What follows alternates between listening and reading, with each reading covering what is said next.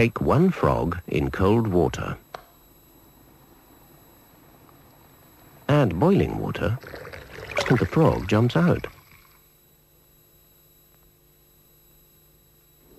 However, if you heat the water very slowly, the frog will just sit there. And sit there. And sit there. All the way to 100 degrees centigrade. Of course, we're a lot smarter than frogs. Aren't we?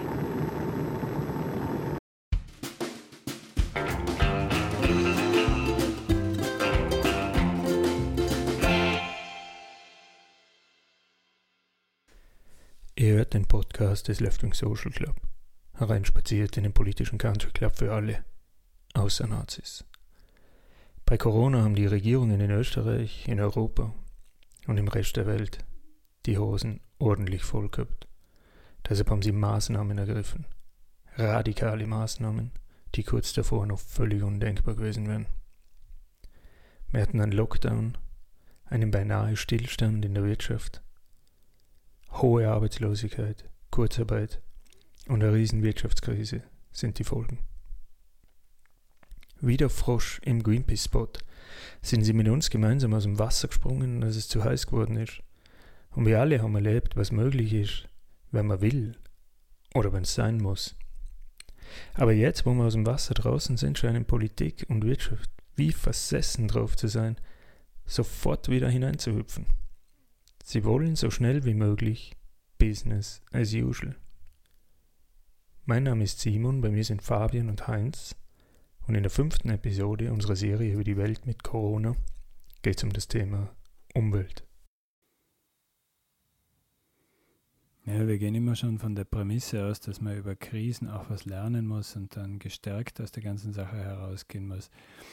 Das heißt mal dahingestellt, wenn man wirklich was daraus lernen kann. Aber was man jetzt gerade an sich persönlich feststellen kann, ich würde es mal so sagen, ist, mir ist bisher noch nichts, also kein, kein einzelnes Thema begegnet, das mein Leben in allen Bereichen gleichzeitig schlagartig so massiv beeinflusst hat ähm, von einem Tag auf den anderen, wo man wirklich das Gefühl hat, dass, dass äh, es auch eine, eine Möglichkeit in den meisten Bereichen des Lebens gibt, wie man darauf reagieren kann. Sprich, man bleibt zu Hause so viel wie es geht. Wenn man vor die Tür geht, wie geht man vor die Tür? Wie begegnet man seinem Nächsten? Oder wie viel Abstand hält man? Wie bewegt man sich am Weg zur Arbeit, wenn man denn noch arbeiten geht? Oder bleibt man besser gleich zu Hause? Wie oft wascht man sich die Hände? Womit? All diese Dinge, ähm, das ich so bisher noch nie gekannt habe, dass man, ja, kurz gesagt, sein Leben plötzlich von einem Tag auf den anderen einem Thema unterordnet.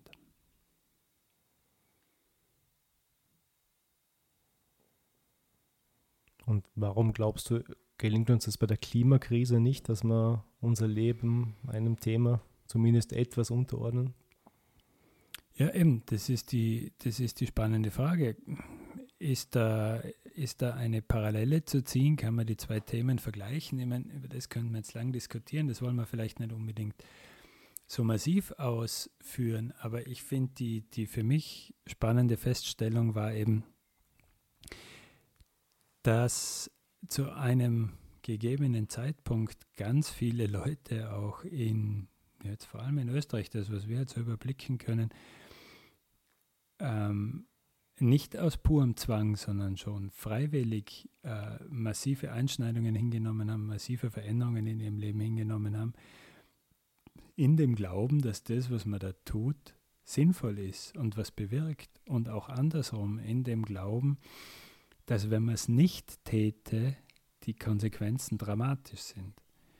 Und ich finde, das ist jetzt wurscht, ob man es mit der Ja, aber doch. Hm? Entschuldigung. Aber an, an der Stelle hast du doch eigentlich den Vergleich mit dem Frosch wieder, weil warum haben alle bereitwillig oder freiwillig sich diesen Maßnahmen noch unterworfen? weil im Endeffekt klar war, dass es ja nur zeitlich limitiert ist. Und dass es was etwas ist, das man jetzt mit Hilfe dieser Maßnahmen bekämpfen kann. Und dann ist alles wieder so, wie es vorher war. Das mag sein, dass, dass man das so sehen kann, dass das halt auch die, die Hoffnung ist, dass man jetzt ein bisschen die Arschbacken zusammenkneifen muss, dann ist es wieder so wie früher.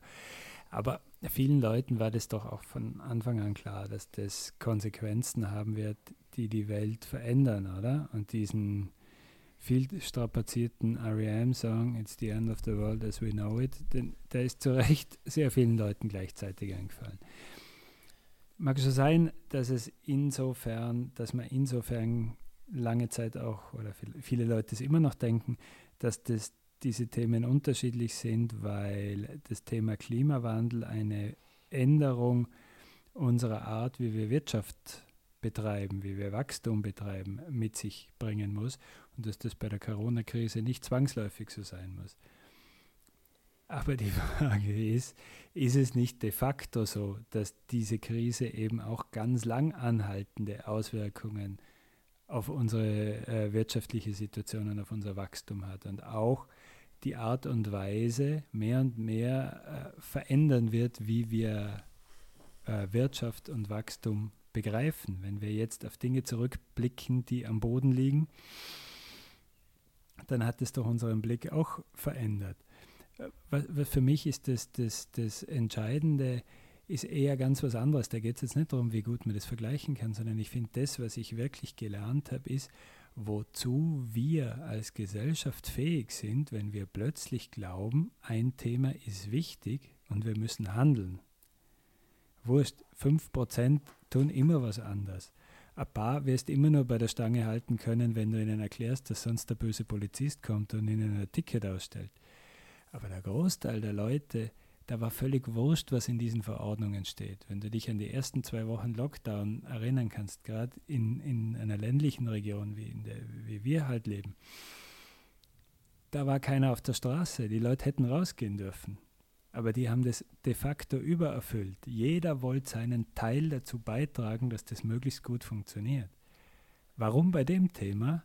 Okay, verstehe ich. Warum bei anderen Themen nicht? Verstehe ich nicht. Aber ich würde jetzt noch nicht einmal wirklich mit dir da übereinstimmen, dass das alles aus Freiwilligkeit und Verständnis und so weiter passiert ist. Aber ich glaube, das würde zum am, am, am Punkt vorbeiführen. Aber was man definitiv sieht, ist, dass du zwar sehr viele Dinge sehr radikal ändern könntest, was für mich aber sich in den letzten Wochen zeigt, ist, dass auch völlig klar ist, dass das für sehr viele Leute viel zu viel ist und dass du das bei dem ganzen Klima, wenn man sich mal irgendwann auf die Hinterfüße stellen wird, dass man nur irgendwas gegen den Klimawandel tut, wenn man das auf diese Art und Weise radikal macht, dann hast du wahrscheinlich auch Ergebnisse, wie du sie jetzt halt beim, beim Corona hast, dass viele Leute entweder jetzt in die Verdrängungsphase gehen und tun, als ob sowieso schon wieder alles vorbei wäre, oder sich halt den Themen hingeben, dass es ähm, sie so massiv einschränkt, dass es alles äh, ja, völlig, völlig am Ziel vorbeiführt. Also ich, für mich war es gefühlt so, ähm, das Thema Corona war einfach so unmittelbar sofort da. Also das, das heiße Wasser, das den Frosch übergeschüttet wird, das war ja bei uns zum Beispiel äh, die Angst, dass Lebensmittel ausgehen könnten, dass Klopapier ausgehen könnte. Das war also direkt, direkt in der direkten Wahrnehmung eine komische Situation. Die Nachrichten, dass jeder von uns jemanden kennen wird, der an Corona gestorben ist, dass wir nicht unsere Großeltern besuchen sollen oder unsere Eltern, weil die in der Risikogruppe sind, die Nachrichten aus Italien. Also für mich war das alles so dieser persönliche Bezug, äh, der dazu geführt hat, dass man eigentlich vieles freiwillig übererfüllt hat. Die Kommunikation war natürlich auch in diese Richtung. Es gibt nur noch drei Gründe rauszugehen, dass, dass da wahrscheinlich viele eingeschüchtert waren. Also gerade so bei den, bei den Älteren oder jetzt nicht ganz Jungen hat es, glaube ich, schon gut funktioniert, dass die dann das Thema sofort ernst genommen haben und sofort auch gedacht haben, ich will weder ich will erkranken, noch möchte ich dann meine nächsten äh, Verwandten oder Freunde anstecken und darum halte ich mich dran. Ich glaube, das, das ist ein großer Unterschied und bei der Klimakrise hat man eher so das Gefühl, ob ich jetzt irgendwas besser mache oder nicht, das macht eigentlich gar keinen Unterschied. Das große Ganze. Also ob ich jetzt da mit dem Öffi fahre statt mit dem Auto, das ist eh wurscht, weil die großen Umweltverschmutzer sind eh die anderen. Ob ich jetzt im Supermarkt äh, die Südfrucht aus äh, Südamerika kaufe oder nicht, macht keinen Unterschied, weil sie liegt ja sowieso im Bilder. Und da ist, glaube ich, ein großer Unterschied für das beim Thema Freiwilligkeit, äh, dass man sich da mehr dran hält, wenn man das Gefühl hat, das macht einen Unterschied oder nicht. Ich finde das ein super Punkt, weil ähm, das eben dieses, dieses Paradox zeigt. Wenn du mit derselben Einstellung jetzt in die Pandemie hineingegangen wärst, hättest du zurecht sein können, was macht es jetzt schon, dass ich ein bisschen Halskratzen und ein bisschen Fieber habe? Ich werde schon nicht Corona haben, ich gehe jetzt trotzdem arbeiten. Oder? Es geht doch kaum wenn was an, was ich wirklich habe. Und ähm, das bisschen, was ich dazu beitragen kann, ob ich jetzt daheim bleibe oder hustend rausgehe, das spielt doch keine große Rolle. Oder? Na, da ist plötzlich für alle klar, es braucht jeden. Und die Sache ist nur so gut wie das schwächste Glied in der Kette. Dass das beim Klimawandel genau dasselbe ist, sind wir uns ja auch absolut richtig angesprochen. Das nützt gar nichts, wenn ich mich da in Sack und Asche kleide und nirgends mehr hinfliege. Es müssen viele mitmachen dabei. Und es soll ja auch nicht die Analogie entstehen, dass Klimawandel etwas ist, das man jetzt über Verordnungen machen muss und wo dann der Nähhammer mit der Flex kommen muss. Sondern da, da geht es ja nur darum, wie man, also, also das, das, was ich spannend finde, es geht nur um den, äh, diese Analogie. Plötzlich sehen wir uns als Gesellschaft und glauben, das gemeinsam tackeln zu müssen. Ja, und ich finde auch, ähm, ein Unterschied war auch die mediale Berichterstattung. Das war ja einfach das dominierende Thema vom Tag 1 weg, wo der Lockdown stattgefunden hat. Eine Pressekonferenz nach der anderen. Jeden Abend hat man uns erklärt, äh, was zum Beispiel der Reproduktionsfaktor ist und wie der momentan gerade steht und ob die, was die Zahlen sind und so weiter. Bei der Klimakrise hat man das doch nie annähernd auf dem Niveau täglich äh, an dich berichtet, was jetzt gerade der Stand ist. Das war ja wie so ein, wie so ein Wettkampf, äh, wo man so den Score verfolgt hat, ob es jetzt gut wird oder schlecht, ob wir heute gut oder schlecht abgeschnitten haben und so weiter. Also es war so ein richtiger Kennzahlenwettlauf und bei der Klimakrise, da war es eher immer so ein bisschen eine Randnotiz, dass man wieder irgendein Klimaziel beschlossen hat, aber es glaubt eh keiner recht dran, dass wir irgendwas erreichen werden und in Österreich sind wir eh nicht so gut und so. Also das war auch vom, vom Themensetzen her ganz weit oben und eigentlich total präsent. Es hat kein anderes Thema mehr gegeben. Und bei der Klimakrise waren es eigentlich eher am Schluss dann so die Aufreger, die frechen Schüler, die jetzt da die Schule schwänzen. Äh, die tun das doch nur, weil sie nicht in die Schule gehen wollen und so. Das war eher so ein bisschen Aufregerthema, aber da ist ja nie wirklich drum gegangen, was uns da blühen könnte. Das waren eher so Randnotizen. Was, was passiert denn, wenn der Meeresspiegel um ein paar Zentimeter steigt und so.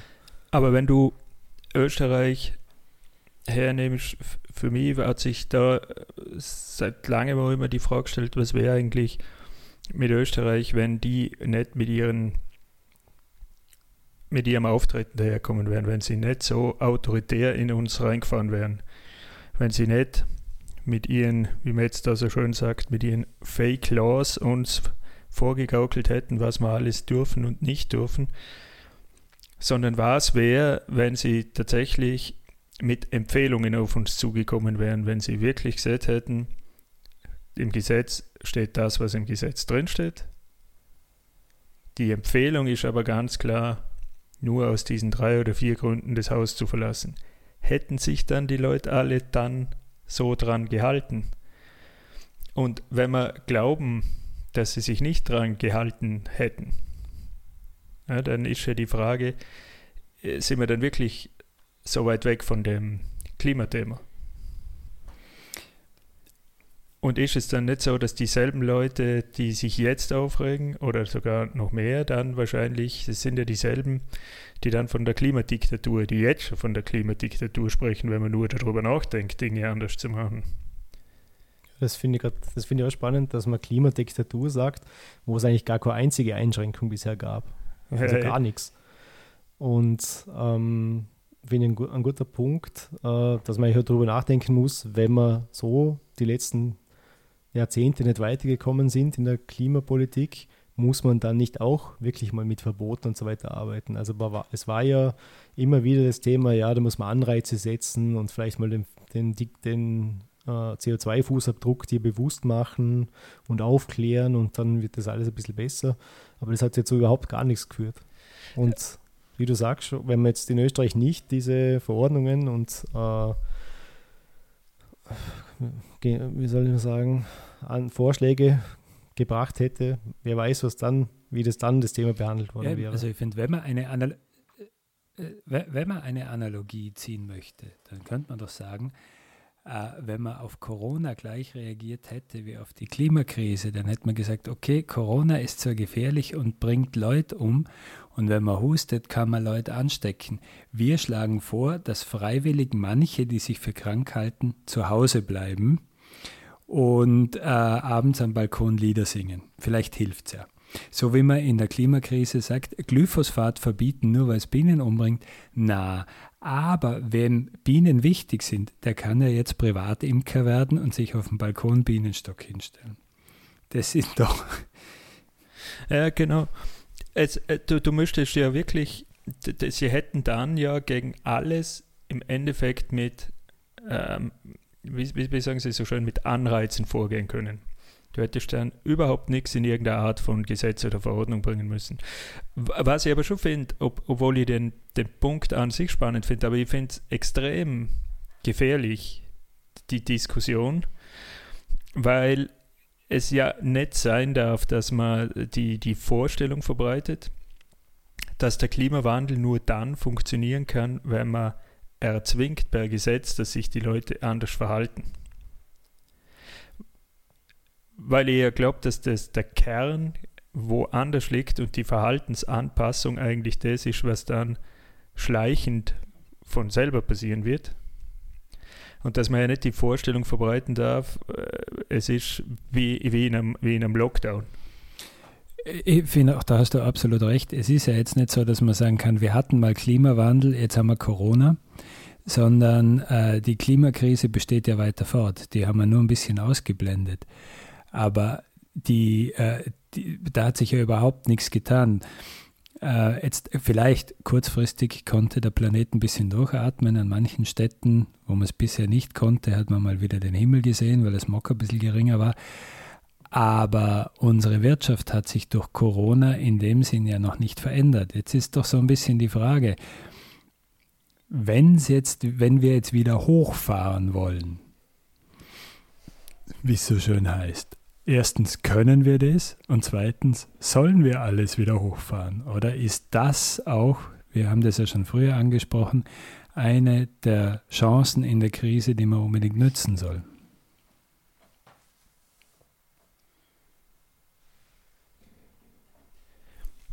Ja, ich meine, ich, ich, ich glaube, dass ein, eines der Dinge, die das ja sehr gut veranschaulicht haben, du hast gesagt, äh, man sieht den Himmel wieder. Bei uns kann man sagen, wenn man in den Himmel geschaut hat, war der Himmel leer von Flugzeugen. Ähm, das ist ja genau eine der Thematiken, die sich ja beispielsweise in der ganzen Businesswelt abspielt, dass man regelmäßig durch um die ganze Welt fliegt um ein Ein-Stunden-Meeting zu haben und dann fliegt man wieder zurück. Und sich ja im Endeffekt ganze Branchen darauf setzen. Also die beispielsweise die Frage, wenn wir es jetzt da bei der Auer, wenn man wieder mal bei dem Thema landet, wie da die Kollektivverträge waren, die jetzt abgelehnt worden sind, auf welche Höhe der Gehälter die abzielen, dann haben wir ja eigentlich auch das Thema, dass die ganze Vielfliegerei von den ganzen Geschäftstypen ja eigentlich auch davon abhängig ist, dass der ganze Scheiß so extrem billig ist, sonst würde sich das ja auch wieder nicht rechnen. Und dann muss man sich natürlich schon fragen, und das ist vielleicht sowas, was, was du jetzt angespielt hast, Fabian, wenn man wieder, obwohl ich das Wort hasse, weil ich finde das echt beschissen, hochfährt, so als ob man das könnte, so als ob man jetzt kontrolliert hinuntergefahren wäre, kann man jetzt kontrolliert hinauffahren. Aber warum muss man dann wirklich auf Biegen und Brechen wieder versuchen, alles wieder gleich zu machen, wie es vorher war. Firmen zu retten oder Geschäftsmodelle zu retten, die eigentlich unter der Voraussicht der Klimakatastrophe sowieso einfach untragbar sind, mittelfristig.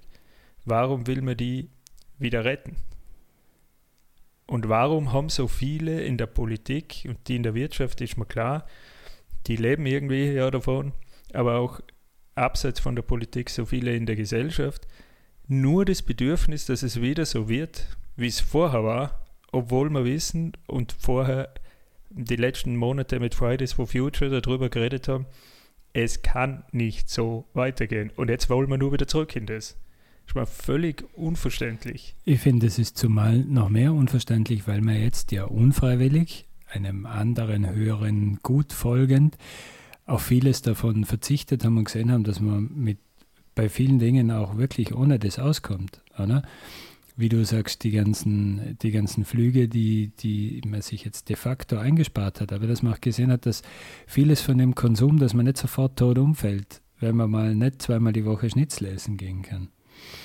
Ähm, und dass äh, auch in, sozusagen in, in, in, den eigenen vier Wänden oder eben mit, mit geringen sozialen Kontakten trotzdem manches weitergehen kann und nicht immer alles ein Verzicht ist, sondern auch eine Chance sein kann, Dinge neu zu entdecken. Also umso mehr ist es ja jetzt wirklich die Frage, jetzt wo wir die Zeit, die, die Möglichkeit hatten zu sehen, wie es ohne manche Sachen ist, warum muss man sie zwangsläufig wieder implementieren?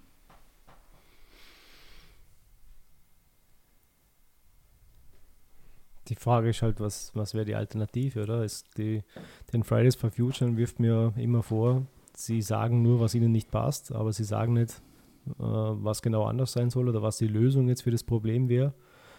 Und ich glaube, das ist das, was fehlt. Es gibt ein paar Gruppen oder ein paar kleinere, eher so progressive Gruppen, die so den Green New Deal da vor der Krise, also vor der Corona-Krise schon vorgeschlagen haben, damit man da endlich mal in der Klimakrise weiterkommt und dass da jetzt einfach halt mal ordentlich Geld äh, in die Hand genommen werden muss, damit man in die Richtung ähm, CO2-neutral was bewegen kann. Also es gibt da schon Konzepte, aber die sind eigentlich nicht die Konzepte von den politischen Kräften, die momentan in Europa am Ruder sind zum Beispiel.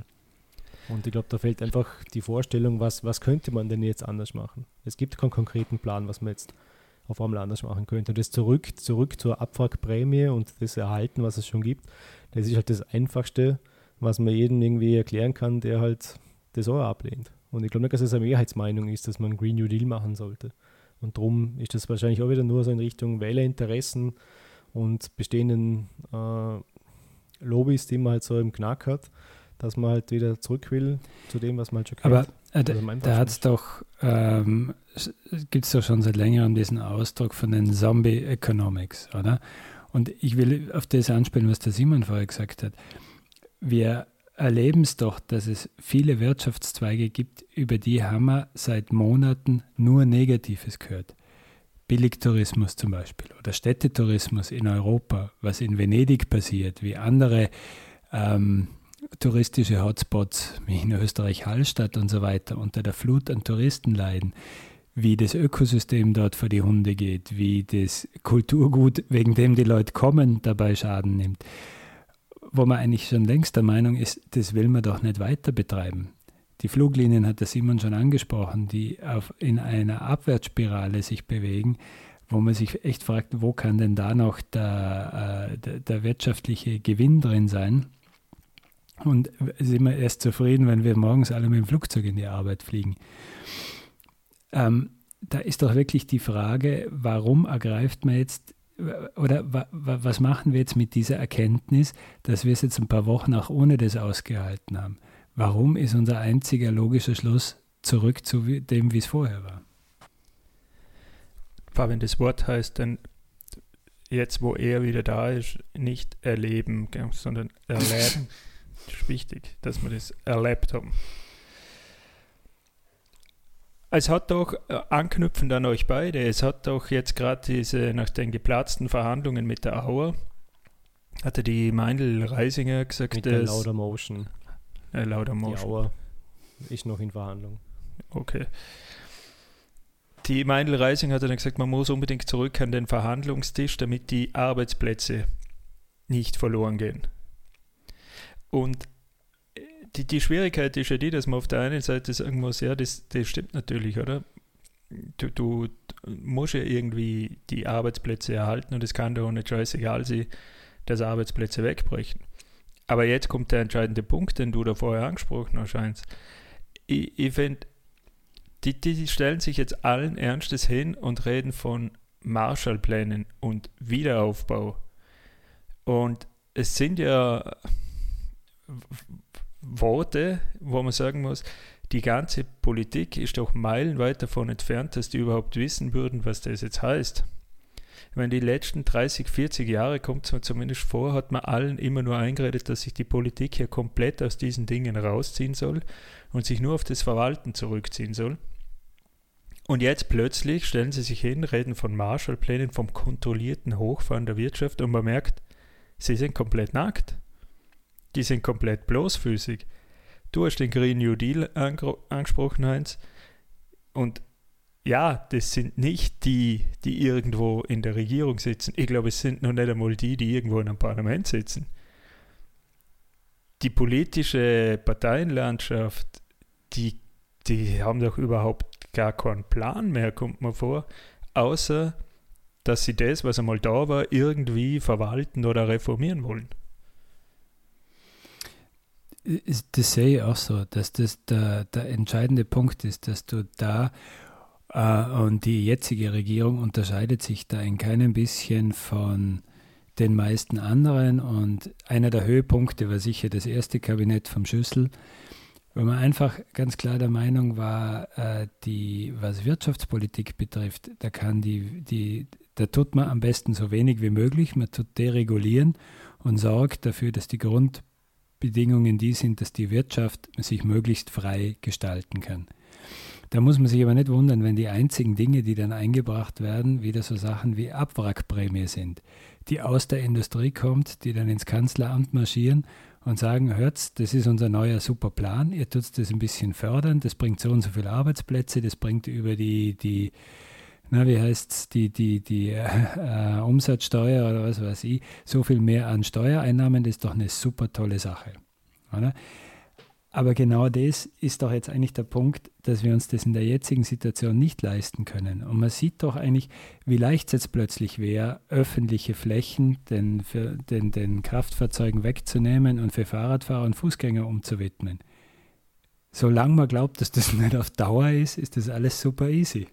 Ja, aber so, aber so funktioniert ja unsere Wirtschaft nicht. Unsere Wirtschaft funktioniert nicht, wenn auf einmal 20 Prozent der Arbeitsplätze wegfallen, weil du halt die einfach nur mehr brauchst, weil du das nicht mehr konsumierst, was die herstellen. Oder wenn ich jetzt sage, wenn ich jetzt sage, ähm, Abwrackprämie gibt es nicht und die Österreicher momentan, viele haben Angst, jetzt irgendwie vielleicht ein neues Auto zu kaufen. Andere sagen, wir brauchen eigentlich gar kein Auto, ich kann eigentlich auch mit dem Fahrrad fahren oder mit den öffentlichen oder wie auch immer. Äh, und jetzt brauche ich auf einmal 20% weniger Arbeitskräfte im Land, weil einfach der Konsum niedriger wird. Dann habe ich ein Problem, weil es einfach unsere Wirtschaft so nicht funktioniert. Es fällen dann die Steuern, es fällen dann die äh, Perspektiven für die, die jetzt arbeitslos geworden sind. Äh, es, das ist einfach nicht vorgesehen. Und darum gibt es einfach nichts anderes, wie wieder zurück zu dem, was, wo wir waren, wo wir ungefähr diesen Stand wieder haben, den wir gut verwaltet haben die letzten Jahrzehnte. Aber das ist doch witzig. Du, du musst da, um jetzt mal auf, zuerst auf den Punkt von Fabian noch einmal zurückzugehen, wenn du den, den, den ganzen Frechterverkehr, den ganzen Staus auf den Autobahnen, den, den ganzen Schwerverkehr, der durch Österreich rast, anschaust, über den man sich seit Jahren beschwert. Jetzt ist das ganze Thema einmal für ein paar Wochen und Monate sichtbar geworden, dass es weniger wird. Und man will es eigentlich jetzt plötzlich nur wieder zurückhaben. Statt sich zu überlegen, jetzt haben wir doch mal gesehen, wie es ist, wenn es weniger ist sollte man das jetzt nicht forcieren, dass es auch weniger bleibt. Und Heinz, das ist schon richtig. Aber im, im Endeffekt musst du doch einen Plan haben, dass du sagst, ja, es fallen uns Arbeitsplätze, ich weiß nicht in welcher Höhe weg, aber der Plan ist, wie kompensieren wir das? Das heißt beispielsweise, dass ich natürlich keine Abfragprämie machen. Finde ich ja in Ordnung. aber das heißt dann halt, das, was du damit kaufen kannst, sind E-Autos. Und für mich heißt das, wenn es schon wieder ein Bailout für die scheiß Autoindustrie gibt, dann ist auch ganz klar, sie kriegen den Bailout, aber 2030 ist dann endgültig fertig mit Verbrennungsmotoren zum Beispiel. Wäre auch eine Möglichkeit. Und es wäre dann auch eine Möglichkeit zum sagen, wenn die ganze Autoindustrie einbricht und wenn die ganze Fluglinien alle an Arsch gehen, dann ist jetzt der Zeitpunkt, zum in Zugnetze in ganz Europa zu investieren. Da brauche ich dann wahrscheinlich mehrere Leute, die dabei helfen, das Ganze zu entwickeln da, und zu bauen. Bin ich ganz bei dir, da bin ich ganz bei dir, aber das ist halt nichts, was ich kurzfristig machen kann. Wenn ich jetzt sage, ich will ein europäisches Schnellverbindungszugnetz bauen, dann werde ich mal zuerst mal zehn Jahre oder länger planen, bevor aber ich irgendwo mal anfange. Und das ist halt nichts, wo ich nächstes Jahr wieder die Arbeitslosenzahlen runterbringe. Und ich bin ganz bei dir. Ich finde auch, das, was wir zum Konsum benötigen, oder? Also Nahrungsmittel, Dach über dem Kopf und so weiter und so fort, das ist ja alles da. Das ist ja nicht kaputt. Das funktioniert ja weiterhin. Nur weil wir jetzt nicht mehr vielleicht jedes Jahr dreimal irgendwo in den Urlaub fahren und drum irgendwelche Jobs im Tourismus wegfallen, nur wenn wir nicht alle drei Jahre irgendwie ein neues Auto äh, oder einen anderen Gebrauchtwagen, einen neueren uns herstellen, äh, sondern anderweitig uns bewegen, haben wir nicht weniger, wir als Konsumenten. Nur die Gesellschaft hat halt weniger Jobs und das muss schon halt irgendwie kompensieren, dass diejenigen auch eine Perspektive haben. Und da, wenn wir jetzt da beim Thema sind, es, wir haben ja nicht mal es geschafft, jetzt in der Krise die Arbeitslosengelder zu erhöhen, damit irgendwie die Leute über die Runden kommen, damit der Bienenkonsum hoch bleibt. Nicht einmal darüber hat sich die ÖVP getraut. Wie sollen die dann eine an, an Übergangslösung finden bis dahin, wo wir dann diese neuen Jobs haben? Das, das sehe ich einfach schwarz. Also ich bin ganz dafür, dass wir das tun. Aber. Das, das sehe ich auch so, dass die große Bedrohung ist, dass die jetzt zwar äh, vor laufenden Kameras so gewaltige Ausdrücke wie neue Marshallplan und Wiederaufbau in den Mund nehmen, aber dass die sowas von dramatisch in ihren Zombie-Economics verhaftet sind, dass sie gar nicht einmal wissen, was das eigentlich bedeutet. Soweit ich das verstehe als äh, ökonomischer Laie, ist Green New Deal ja Kapitalismus pur, oder? Aber die Idee ist, nach Jahren der Austerität, in der einfach viele Teile der Bevölkerung immer ärmer werden und außer Billigkonsum, aus denen eh nichts rauszuholen ist, dass der Staat wieder ein bisschen Geld in die Hand nimmt, Investitionen tätigt, die zwei Ziele haben. Erstens, dass sie manche Leute für manche Leute bessere Jobs ergeben, dass sie besser leben können und andererseits wir dadurch unsere CO2-Emissionsziele erreichen. Viel mehr ist das Ganze ja nicht. Und der Simon hat es vorher schon angesprochen.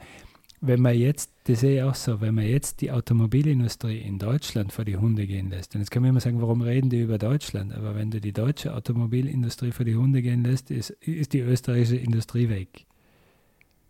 Ich glaube, da kann man sich darüber einig sein wie sehr wir davon abhängig sind, dass die weiterhin produzieren. Aber die Frage ist ja, jetzt hat man diese ultimative Chance zu sagen, ihr wollt unser Geld, dann tut's auch das, was wir wollen.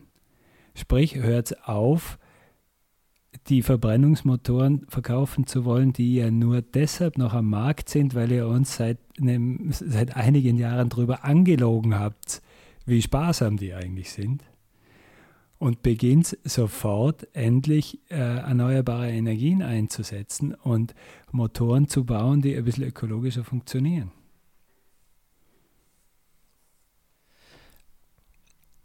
Und Heinz, ich bin ja, ich bin, bin, bin komplett bei dir, bei dem, was du gesagt hast, dass das ja kurzfristig jetzt keine Veränderung bringt, aber ich glaube, meine, wie soll ich sagen, die, die Frustration, die habe, ist, dass es eben genau diese Pläne nicht gibt.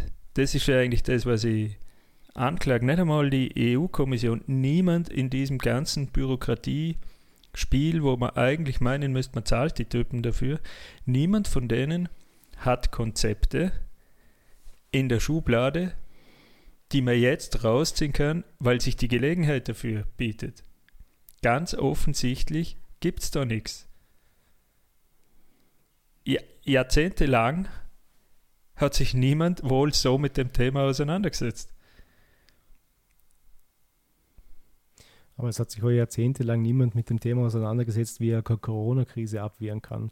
Trotzdem kann man auf einmal von heute auf morgen ganze Industrien und alles runterfahren und ist sich jetzt da bewusst, dass das jetzt dringend notwendig ist. Und da nochmal um den, Thema, um den Bogen nochmal zurückzuspannen, wir haben davor darüber diskutiert, warum hat es für uns persönlich so einen Unterschied gemacht, dass wir uns so schnell freiwillig an so viele äh, Eingriffe gehalten haben bei der Corona-Krise und uns aber bei der Klimakrise so schwer tun, unser tägliches Verhalten irgendwie anzupassen, wie der Frosch im Wasserglas. Aber warum ist jetzt für die Politik, die jetzt es geschafft hat, die sich auch nicht vorbereitet hat auf eine Corona-Krise, aber es geschafft hat, innerhalb von wenigen Tagen quasi ein Land runterzufahren, um wieder das schöne Wort zu verwenden, Warum schafft die es nicht, nur im Ansatz, irgendwas auf den Weg zu bringen, wo du das Gefühl hast, da ist zumindest mittelfristig ein Plan, wo wir hingehen?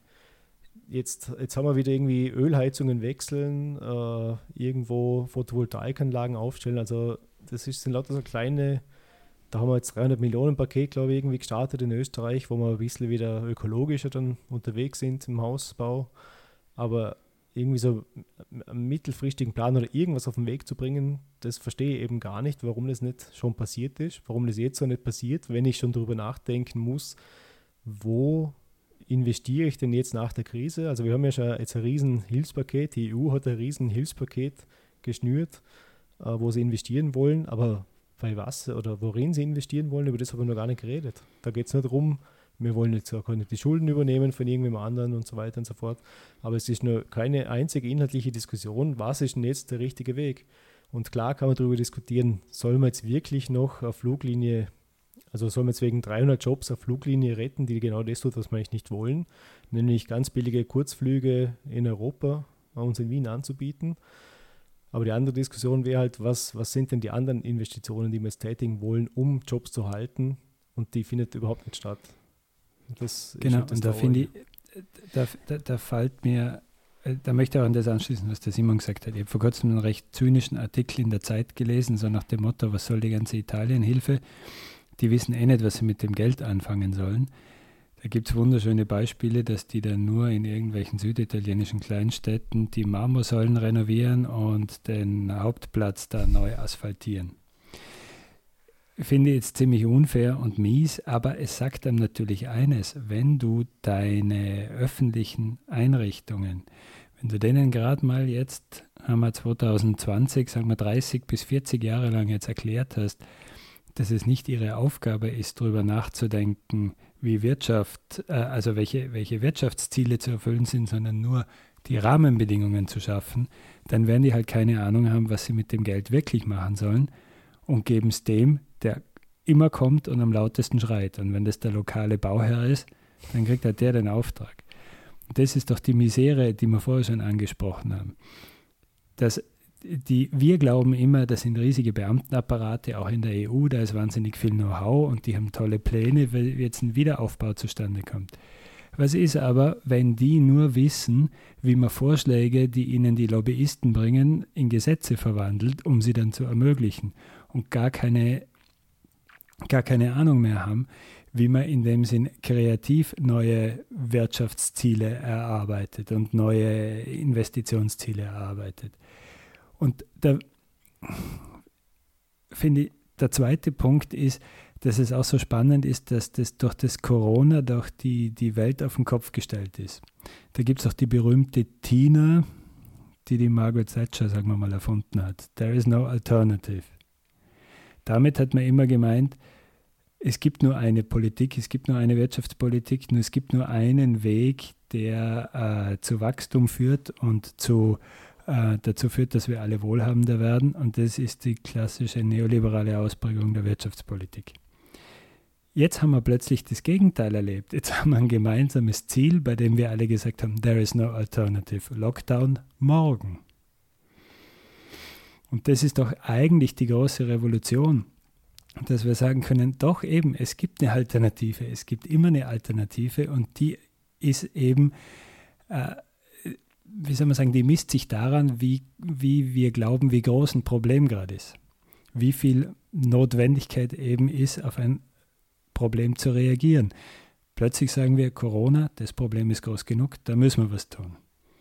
Dieses Wissen können wir doch jetzt eigentlich mitnehmen.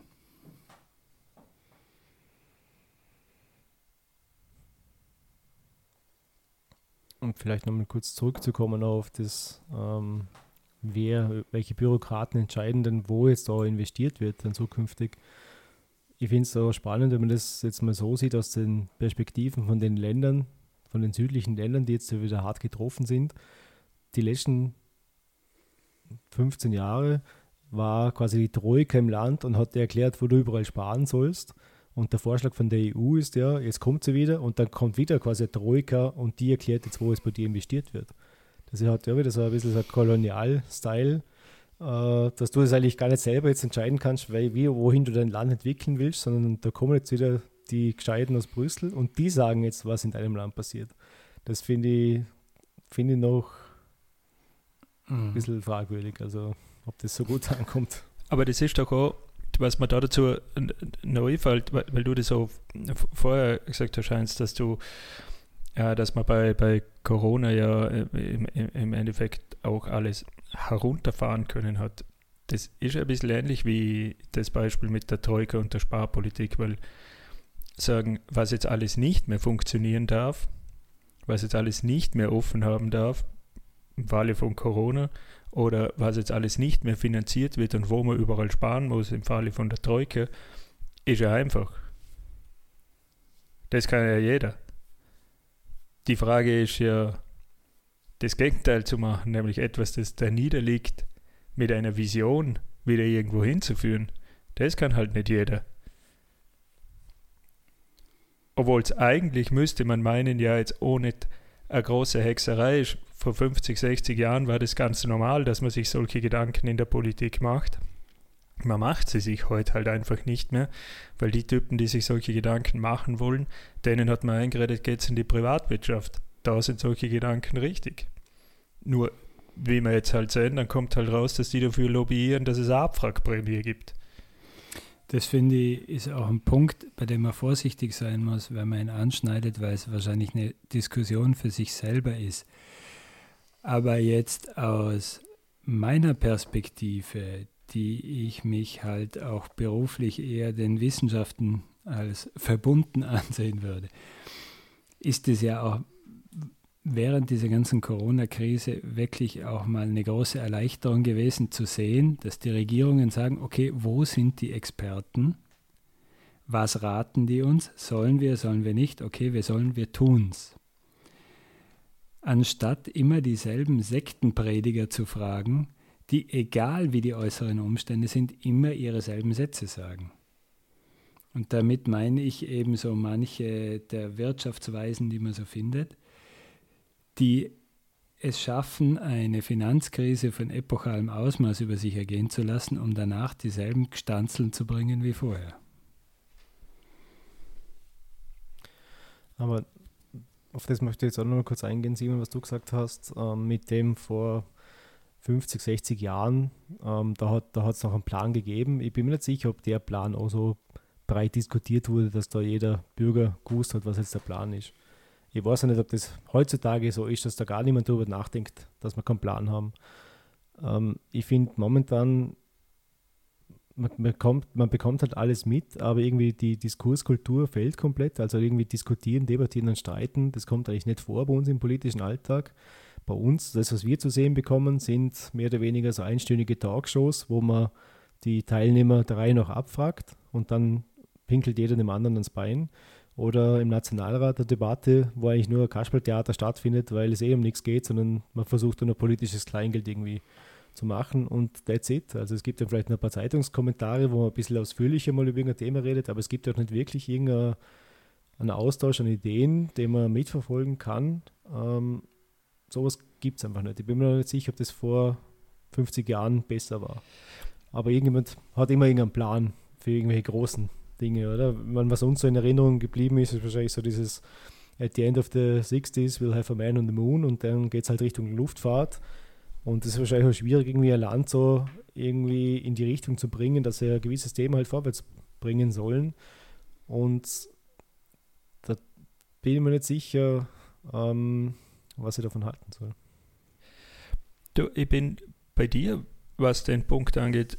Ich glaube nicht unbedingt, dass man das früher transparenter diskutiert hat. Also man vor allem nicht, dass ich es beurteilen könnte, war ja nicht dabei, aber zumindest das, das Thema aktive Entschuldigung, Wirtschafts- oder Industriepolitik, was war das, sich jede Regierung auf die Fahne geschrieben hat, das zumindest ja, das Thema ist heute eigentlich weg von der Agenda. Und ich, ich finde das, was du da angesprochen hast, ich äh, das eigentlich Verstörende an dem ganzen, sagen wir auch an dem ganzen EU-Komplex, dass du das ja, du musst es ja suchen wenn es so etwas gibt wie einen Wettbewerb der Ideen, die von der Kommission oder sonst wo ausgearbeitet werden, wenn es sowas gibt, musst du ihn suchen. Du würdest ihn nicht mitkriegen, dass es das gibt. Und es ist ja auch dieser Green Deal von der von der Leyen, ich weiß nicht, ob der auch auf eine Ebene runtergeht, dass man den zu diskutieren, dass man den überhaupt diskutieren kann. Also wird der überhaupt diskutiert inhaltlich, ob das was ist, das wir wollen oder nicht wollen. Ein anderer Gedanke noch. Fabian, du hast es vorher angesprochen, dass ja jetzt im Falle von Corona die Wissenschaft oder wissenschaftliche Erkenntnisse in dem Sinne eine große Rolle spielen. Das ist auch eine Parallele zum Klimawandel, wo man sich fragen muss, warum spielen sie dort eigentlich keine Rolle? in einem Bereich, der, wenn man es jetzt mit Corona vergleicht, eigentlich von Einigkeit geprägt ist, was man unterlassen sollte. Eben, ich finde, da schließt sich so ein bisschen der Kreis in, unserer Diskussion. Ähm, da muss man sich auch fragen, warum hört man bei dem Thema Klimawandel auf die 90 Prozent oder mehr aller Wissenschaftler, die eine klare Meinung vertreten, nicht und glaubt allen Sektierern, die ihm irgendwie einreden wollen, dass das Ganze ja Banane ist und dass das Schlimmste, was wir tun könnten, ist, unsere Wirtschaft jetzt zu ändern, weil dann sterben alle. Das, das ist die große Frage. Sprich, warum begegnen wir nicht allen Themen, die von großer Bedeutung für unsere Existenz sind, mit dem gleichen Ernst? Da mag es natürlich schon daran liegen, dass man, wenn man jetzt 65 ist, fairerweise sagen kann, vielleicht bringt, der Klimawandel mich gar nicht um. Corona schafft es aber noch. Aber das ist dann halt schon extrem kurzfristig gedacht, oder? Vor allem, wenn man Nachkommen hat. Aber es ist nicht so, dass Corona viel verständlicher ist. Das ist jetzt, das haben wir jetzt zwei Monate oder ungefähr, also sind schon drei Monate Corona quasi mit uns äh, mitgeschleppt und wir sehen ja jede Woche, in welchem Land tut sich jetzt was. Also jeder, der sich ein bisschen dafür interessiert, sieht, okay, der schwedische Weg, da hat man ein bisschen darüber diskutiert, ob das gut ist oder nicht. Jetzt mittlerweile haben wir gesehen, ist nicht gut, weil wirtschaftlich trotzdem scheiße und äh, von den Erkrankungszahlen und Todeszahlen her noch beschissener. Und das ist halt etwas, wo man jetzt in kurzer Zeit recht viele Ergebnisse sieht. Beim Klimawandel, da würde man ja, auch wenn wir, wenn wir seit Jahren gegensteuern würden, hätten wir immer noch irgendwelche theoretischen Modelle, was in 50 Jahren ist. Das kann keiner begreifen. Das ist so wie wenn über Millionen, Billionen und, äh, oder Milliarden, Billionen spricht. Das sind einfach dann irgendwelche Dinge, die man einfach sich nicht mehr vorstellen kann. Und ich glaube, bei der Klimakrise ist es einfach nur so weit weg, dass man nicht vorstellen na, kann, was ändert Das glaube ich nicht, Heinz. Ich meine, ich kann es auf Englisch nicht, aber ich habe den Sir Richard Attenborough ja noch im Ohr und das war dann in den 80er Jahren. Und seitdem endet jede Universum-Doku, jede Doku über das Tierreich, jede Doku über Nationalparks gleich, nämlich mit der mahnenden Stimme dass dieses fragile Gleichgewicht bedroht ist. Und wenn wir unseren Lebensstil nicht ändern werden, dann wird das bald alles Geschichte sein. Den Schla Satz braucht man zum Einschlafen, wenn wir so eine schöne Doku angeschaut haben, um uns nochmal in Erinnerung zu rufen, wie wertvoll das alles ist. Das ist doch nicht so, als wüssten wir das nicht alles. Wir haben uns daran gewöhnt, das zu hören und am nächsten Tag zu ignorieren. Das ist doch das Entscheidende. Und warum? Ja, aber es hat sich in 20 Jahren noch nichts und, geändert na, für uns. Es ist nicht weil, so, dass ich jetzt irgendwas na, Aber wenn du diese, wenn du dieses, ja, aber seitdem ist ja so viel kaputt gegangen schon. Das, zu behaupten, dass wie dieser Satz das erste Mal im Fernsehen erklungen ist, dass die Welt da gleich ist wie heute, ist ja völliger Bullshit. da sind so viele unwiederbringliche Schäden passiert seitdem. Aber das Entscheidende ist, wenn. Schon allein die heißen Sommer, die wir jetzt alle immer haben. Ja, und wenn du jetzt, wenn, die heißen wenn Sommer du den, und die Hitzeperiode und die Dürre. Und wenn dir der, der Universumsprecher am Abend diesen Satz ins Ohr säuselt, stehst du trotzdem am nächsten Morgen wieder auf und alle anderen sagen dir Bullshit, weiter buckeln, weiter konsumieren, Wirtschaftswachstum, sonst verhungerst. Und das ist doch jetzt der Unterschied gewesen. Jetzt haben dir alle gesagt, die Medien haben dir gezeigt, du hast es schon angesprochen, dass man in Italien die Leute mit Militärkonvois die Toten aus den Krankenhäusern zu den Beerdigungsstätten bringen haben müssen. Der Bundeskanzler hat sich hingesetzt und dir mit tragisch grabschwerer Stimme erklärt, jeder von uns wird einen kennen, der an Corona verstorben ist. Alle haben plötzlich nicht nur gesagt, die Wissenschaftler sagen, das ist eine gefährliche Sache, sondern alle haben gesagt, das ist gefährlich und alle haben gesagt, wir müssen jetzt was tun und zwar jetzt und sogar ganz konkret was. Und das ist etwas, bis auf vielleicht ähm, die ein, zwei Aktionen, wo es um Krieg gegangen ist, was ich bisher in meiner Lebenszeit nicht gehört habe, dass so viele Leute denselben Schluss ziehen und äh, um dieselbe Umsetzung flehen. Ja, weil stattdessen steht jetzt jemand wie der Mara da und ermahnt uns, dass wir jetzt aber bitte wieder brav konsumieren und stellt sich mit seiner Magnumflasche hin und sagt, es ist jetzt wieder Zeit zu genießen. Und ich finde, und dann nehmen wir jetzt noch den Vorarlberger Landeshauptmann Wallner, der im Endeffekt sagt, oder das Wasser gefüllt hat, ob es zu kalt ist, zu sagen, man muss sich die Umweltschutzmaßnahmen sonst wohin schieben, die haben jetzt keine Priorität mehr, die muss man sich ja leisten können. Ich bin einfach davon überzeugt, dass ein ganz, ganz großer Teil, vor allem von den treibenden Personen in Wirtschaft und, und Politik, null Interesse an dem Thema hat und ihnen wirklich ernsthaft scheißegal ist und denken, dass das so ist, wie Corona oder sonst was, dass die, die es dann irgendwann einmal trifft, schon lösen können. Aber nichts ist, das wir jetzt vorsorglich machen sollten. Weil ansonsten ist es gar nicht möglich, dass dieses Thema, so wie du das angesprochen hast, Fabian, nicht hoch auf der Agenda stehen müsste, auf der politischen. Genau, deshalb könnte man ja unseren heutigen Podcast damit enden, dass wir zumindest feststellen können, dass Corona ein Tabu gebrochen hat. Tina gibt's nicht. Wenn man plötzlich glaubt, dass etwas wichtig ist, gibt es immer eine Alternative. Und wie schon der heilige Sebastian gesagt hat, koste es, was es wolle. Also sprich, wenn wir plötzlich der Meinung sind, dass ein Thema wichtig genug ist, gibt es alle Mittel und Wege, dem zu begegnen. Und es ist fair zu sagen, wir äh, überlegen uns dann als Work in Progress, wie wir dann aus der Geschichte wieder rauskommen, während wir die richtigen, äh, an den richtigen Hebeln ziehen, um die, die, dieser Bedrohung zu begegnen.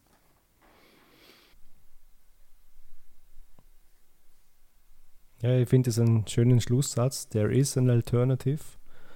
Äh, dazu müssen wir halt wegkommen von diesem Trittbrettfahren, dass wir halt denken, wenn alle anderen was tun und ich nichts, dann haben wir auch gewonnen, aber ich stehe dann besser da. Bei der Corona-Krise hat es nicht funktioniert, weil da musste dann jeder wirklich schauen, dass er seinen Laden sauber kriegt. Aber bei der Klimakrise ist es natürlich eine Option zu sagen, wir machen jetzt mal nichts das sind nicht die anderen die Bösen. Ähm, und wenn die sich mal brav dran halten würden, dann wären wir fein raus. So gesehen sollte man auch bei der Klimakrise auch solidarisch international sein und nicht kleinkrämerisch, so wie wir das momentan in Österreich bei vielen Themen sind. So gesehen passt es ja zum Mindset der sparsamen Vier. Sparsam am Geld und sparsam an den Ideen und Spaß von der Wirtschaftskammer. Genau. In dem Fall danke für die Diskussion. Zuhören, danke fürs Zuhören. Bis zum nächsten Mal. Tschüss.